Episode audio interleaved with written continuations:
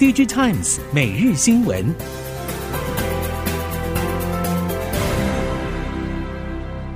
听众朋友们好，欢迎收听 DigiTimes 每日新闻，我是汪方月，现在为您提供今天的科技产业新闻重点。首先带您关心。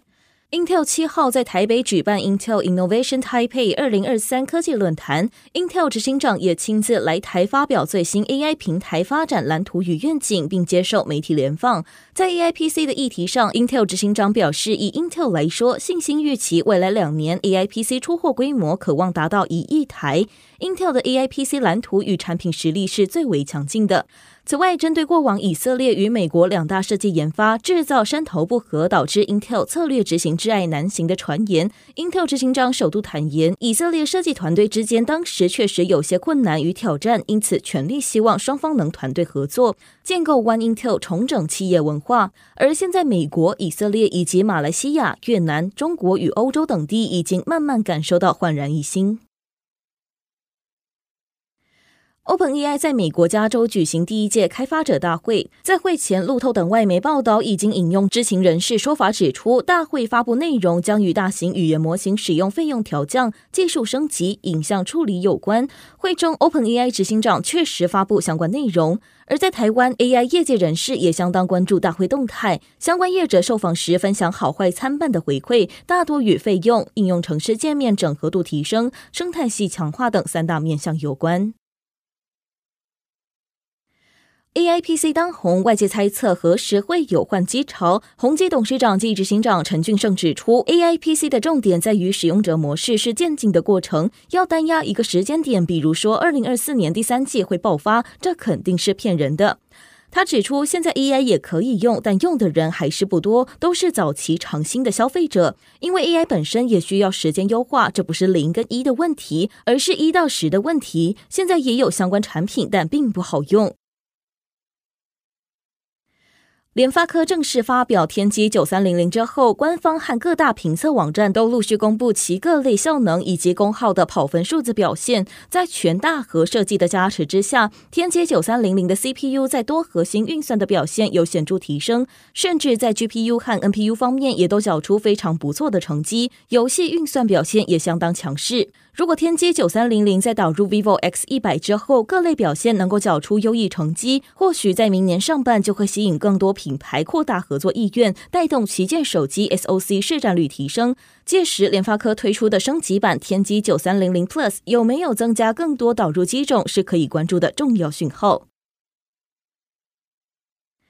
记忆体原厂积极调控产能、减产策略，推动市场价格上涨。模组厂创建董事长树重万认为，记忆体市况从年底出现回温复苏迹象，目前距离上游原厂回到损益平衡价差大约百分之三十。在需求回升搭配控制产出的双重效应之下，预期创建将从今年第四季起整体营运有机会逐季成长，至少延续到明年第二季。随着三星电子、美光以及 SK 海力士等记忆体大厂近期开始调涨 DRAM 和 NAND 报价，模组厂和通路代理商等都共享报价上涨的利益，也加速推动整体需求复苏，不止带动第三季获利表现倍增，看好第四季持续优于第三季。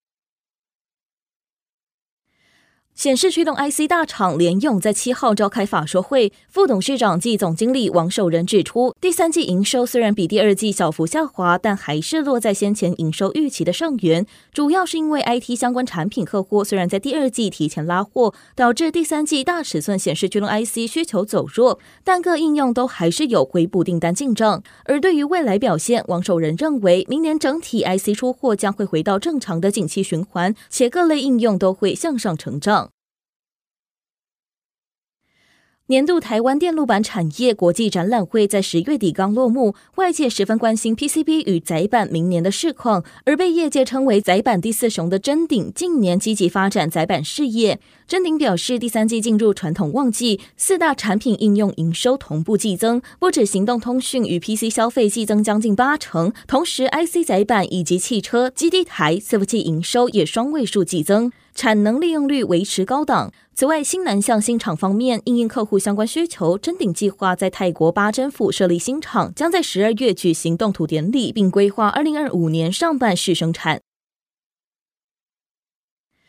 台湾今年十月电动车挂牌数超过一千七百辆，今年前十个月累积纯电动车销量已经将近两万辆。从十月的纯电动车销售排行榜来看，除了裕隆集团旗下纳智捷电动车 N 七已经有十五辆的挂牌记录之外，南韩品牌起亚汽车的表现也不容小觑。起亚台湾总代理台湾森纳美起亚表示，累计今年一到十月，起亚全车系含乘用及商用车销售订单已经突破一万张，全车系销售领牌创下品牌历史纪录，年成长率达到百分之一百一十一，跃升为台湾成长最快速的进口品牌。今年中国车市历经好几波降价潮，车厂透过智慧化解决方案，在车款定价拼差异。多家自驾供应链开始纷纷聚焦在落地城市自动辅助导航驾驶功能，包括自驾晶片与软硬体解决方案等厂商，相继透过降低成本与利用大模型等技术提高算力，加强差异化以抢攻市占率。随着中国多家自驾厂商陆续推出低价的解决方案，短期内将掀起一波低价竞争。但对于整体汽车供应链而言，仍会透过不同算力的解决方案进行成本改善，持续往普及高阶智慧驾驶迈进。在消费性电子市场终端需求疲软的态势之下，车用晶片市场成为半导体产业主要业绩成长动能。近期，中国新能源车十月销量公布，主要车厂都缴出销量年月双成长的成绩。MCU 业者也趁势续推新品拼量产，不止比亚迪积极发展半导体，近期市场也传出华为体系也开始布局车规 MCU 市场。供应链也证实，海思车规 MCU 浮现导线架需求，预估明年中后有望挹注相关营收。中国日前宣布将全面取消制造业外资准入限制措施，作为中国制造业转型、吸引外资以及提高经济成长动能的助力。业者分析，短期内三 C 产业链的变动不大，但智慧制造以及车用相关业者渴望斩获新的机会。供应链业者表示，中国内需市场庞大，又是全球制造中心，对应制造转型和数位化等发展浪潮，取消制造业外资准入限制之后，经由合作性增加，预期对中国制造业者和已经在中国投资设厂的制造商，或者持续进行全球布局的外资而言，都将同步受惠。台系光学及半导体镀膜业者泽米科技在七号举办上市前业绩发表会，媒体查询。熟悉泽米的产业人士指出，泽米科技今年全年营收占比中，半导体领域营收会达到百分之三十二到三十三，元宇宙大约百分之三十八到四十，其余是传统与精密光学产品。推估明年半导体领域占整体营收比重大约百分之四十，元宇宙则占百分之三十五，其余两成左右则是传统与精密光学产品。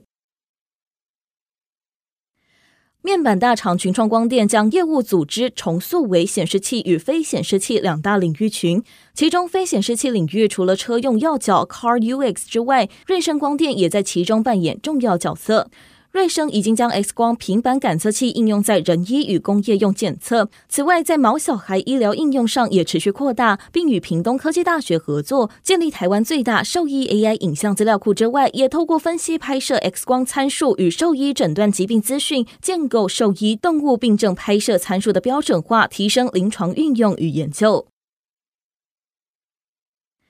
全球自然环境、经济环境、地缘政治关系先后亮起红灯。与此同时，智慧交通、城乡，甚至到智慧城市发展，成为帮助各国脱离困境的管道之一。台湾拥有殷实的资通讯供应链，也因此衍生出更多的价值。台厂除了在台湾积极练兵，近年也将相关经验输出国际，成为台湾之光。像是今年九月，国发会主委龚明鑫率中华电信、华汉科技、中兴工程、台数科、研华。远创智慧等共十九家业者与公部门共同前往泰国交流，同时与泰方建立长期交流平台机制，期盼协助业者开拓国际市场。以上新闻由 digit times 电子时报提供，翁方月编辑播报，谢谢您的收听。